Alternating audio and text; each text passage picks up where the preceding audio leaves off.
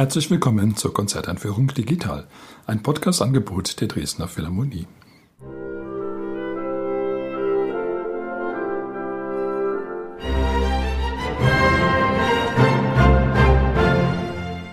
Mein Name ist Albert Breyer, ich bin Komponist und möchte Sie in das Konzert mit dem Dresdner Kreuzchor und der Dresdner Philharmonie am 14. Mai einführen.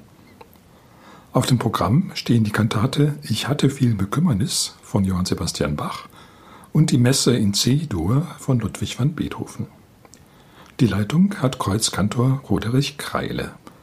Die Solopartien singen Elisabeth Breuer, Sopran, Marie-Henriette Reinhold, Alt, Cornel Frey, Tenor und Kresimir Strajanatz, Bass. Johann Sebastian Bach hat Kantaten für jeden Sonntag des Kirchenjahrs geschrieben. Natürlich sind viele von diesen Kantaten ganz speziell zugeschnitten auf das Thema des jeweiligen Sonntages. Das Kirchenjahr ist ja eigentlich eine Reihe von Feiertagen, von ganz bestimmten Gelegenheiten. Weihnachten und Ostern natürlich die größten Feste, aber dazwischen auch viele kleinere Feste. Allerdings gibt es auch Sonntage, wo eigentlich nichts Besonderes auf dem Programm steht, wo man natürlich dem Evangelium oder der Lesung folgen kann. Bach hat eine Reihe von Kantaten geschrieben, die eben keinem spezifischen Anlass ihre Entstehung verdanken, die man eigentlich an jedem Sonntag aufführen könnte, wenn nicht gerade etwas Wichtigeres vorliegt. Eine von diesen Kantaten ist Ich hatte viel Bekümmernis. Es ist in der ursprünglichen Fassung eine der frühesten Bach-Kantaten, wahrscheinlich in Weimar entstanden 1713 oder 14 oder vielleicht sogar noch früher. Bach hat diese Kantate aber sehr geschätzt und dann noch mehrfach überarbeitet, zuletzt 1723 in Leipzig, als er gerade seinen Posten als Thomaskantor angetreten hatte. Ich hatte viel Bekümmernis ist die dritte Kantate, die er den Leipzigern vorgestellt hat, was auch schon zeigt, dass ihm dieses Werk ganz besonders am Herzen lag. Es ist allerdings eine große Kantate, doppelt so umfangreich wie die gewöhnlichen Kantaten und man nimmt an, dass es sich ursprünglich vielleicht sogar um zwei gesonderte Kantaten gehandelt haben könnte, die Bach dann zusammengefügt hat. Das Thema der Kantate ist die Verzweiflung der Seele, die sich verlassen fühlt von ihrem Gott. Ein Thema, was wahrscheinlich damals in der Frömmigkeit des Protestantismus eine ziemlich große Rolle spielte, weil man doch immer wieder in Lebenssituationen geriet, wo man dachte, dass der Kontakt zu Gott sozusagen abgebrochen ist, dass Gott einem nicht mehr hilft und beisteht. In der Kantate, da fleht also diese Seele, dass Gott sich doch endlich wieder ihr zuwenden möge. Es ist dann fast so eine Art liebevolle Annäherung, dass also Gott und die Seele dann wie ein Liebespaar am Schluss doch zueinander finden. Das Ganze ist dann auch ein dramatischer Ablauf. Zunächst steht die Gottverlassenheit im Vordergrund, die Klage, ich hatte viel Bekümmernis. Dann hält sich das Geschehen allmählich auf. Es gibt ein wunderschönes Duett zwischen Jesus und der Seele, wo dann Jesus der Seele Zuversicht gibt, dass er sie nicht verlässt, dass er immer beisteht. Und das Ganze endet dann eben auch in einem großen, fast Jubelchor, muss man sagen, dass die Seele ihren Gott wiedergefunden hat und sie jetzt nun keine Sorgen mehr zu machen braucht. Bach hat mit allen Mitteln seiner Kompositionskunst diese Kantate ausgestattet. Er hat neben den Gesangsstimmen auch Instrumentalstimmen hervortreten lassen. Es gibt ganz wunderschöne Oboen-Soli.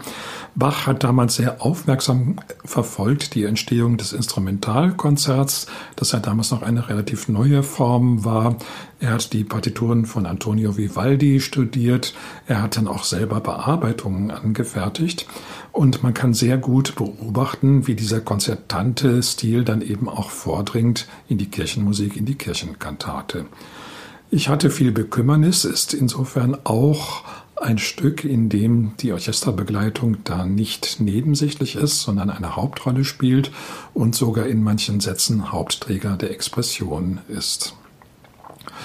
Die Gesangssätze wechseln wie üblich ab zwischen Arien und Chorsätzen und Rezitativen.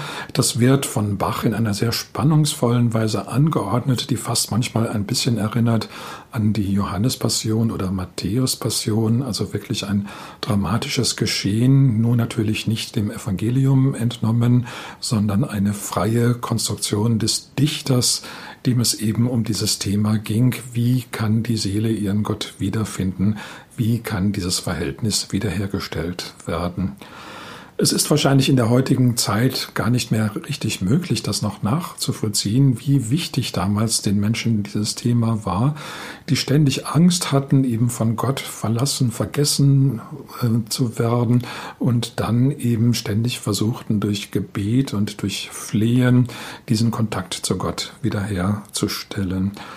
Das nimmt auch in anderen Kantaten von Bach einen großen Raum ein, aber in Ich hatte viel Bekümmernis ist das Thema vielleicht am beeindruckendsten gestaltet worden.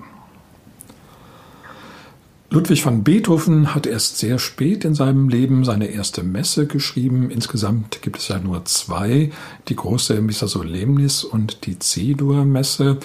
Die C-Dur-Messe war ein Auftrag des Fürsten Nikolaus Esterhazy, der schon von Haydn Messen bestellt hatte. Eine Zeit lang hat Haydn jedes Jahr eine Messe für die Esterhazys geschrieben, die sechs großen späten Messen Haydns. Und man kann sagen, dass der Fürst da natürlich in gewisser Weise schon verwöhnt war. Diese Haydn-Messen sind ganz hervorragende, ganz ausgezeichnete Musikstücke, die eigentlich immer noch viel zu wenig bekannt sind. Es sind sehr große Messen, nicht nur sehr lang, sondern auch sehr vielgestaltig und mit großer Besetzung. Beethoven kannte natürlich diese Messen und hat sie genau studiert und auch sehr gelobt. Und er war sich also bewusst, dass da eine sehr große Aufgabe auf ihn wartete, wenn er die Zufriedenheit des Fürsten Nikolaus erlangen wollte. Nun ist ihm das leider nicht gelungen. Der Fürst Nikolaus war gar nicht begeistert von Beethovens Werk. In einem Brief hat er es sogar als scheußlich und lächerlich bezeichnet. Man kann sich fragen, was ihn denn eigentlich gestört hat. Es spricht einiges dafür, dass es doch die Subjektivität war, mit der Beethoven den Messetext behandelt hat. Bei Haydn sind es natürlich große Kompositionen, die vollständig auf die Situation abgestellt sind, auf die katholische Liturgie, die dann eine sehr prachtvolle Liturgie war. Hauptanlass war nämlich der Namenstag der Fürstin und Namenstage wurden im alten Österreich immer ganz besonders groß gefeiert. Bei Beethoven ist davon gar nicht so viel zu merken. Diese Messe ist für Beethovens Verhältnisse ganz erstaunlich zurückhaltend. Man wird da wenig orchestrale Pracht finden.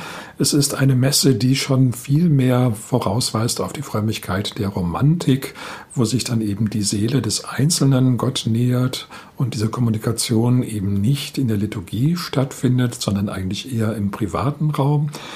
Trotzdem ist es natürlich eine Messe, die die Anforderungen der Liturgie erfüllen muss.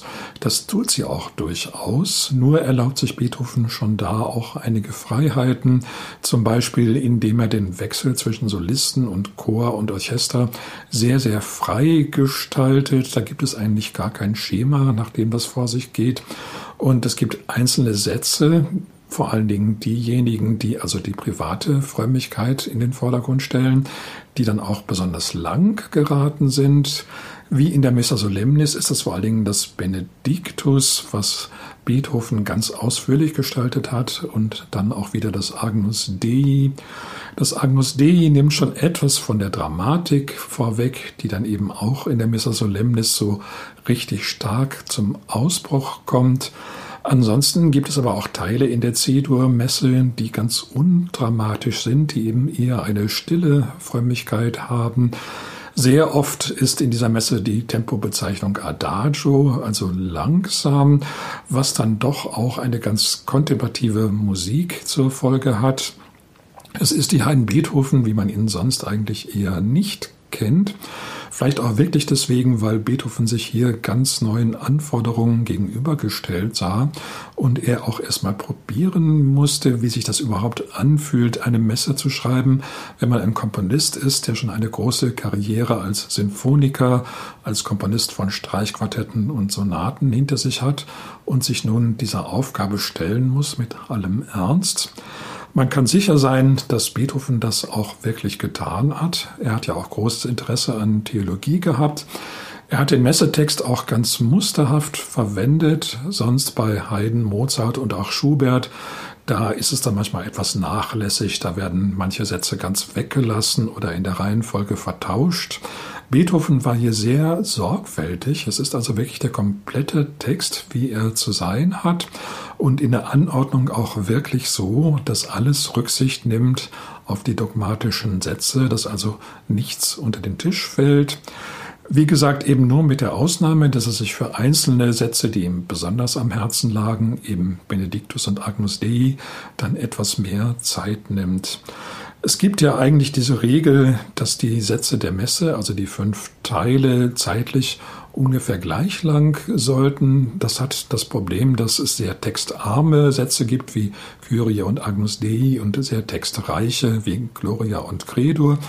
Der Komponist musste einen gewissen Ausgleich finden. Das geschieht sehr oft dadurch, dass Gloria und Credo einfach in schnellerem Tempo gesungen werden. Das macht Beethoven auch und dafür die Sätze mit weniger Text eben auch im entsprechend langsameren Tempo. Mit der Messe hat Beethoven auch später nicht so viel Glück gehabt. Es gab nämlich das Problem, dass man damals Kirchenmusikwerke nicht in weltlichen Sälen aufführen konnte.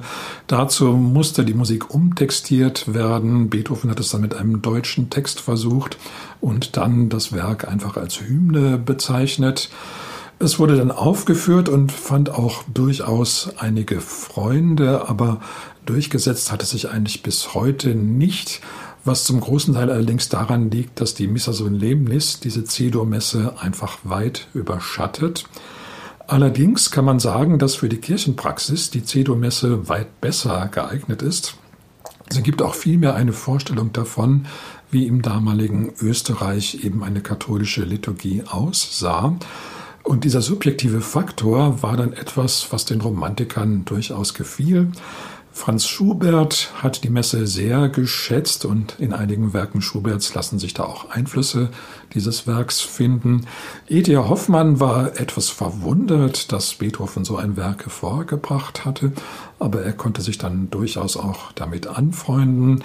Auch bei Schumann, Mendelssohn, Dvorak finden sich Spuren der Einflüsse dieses Werks.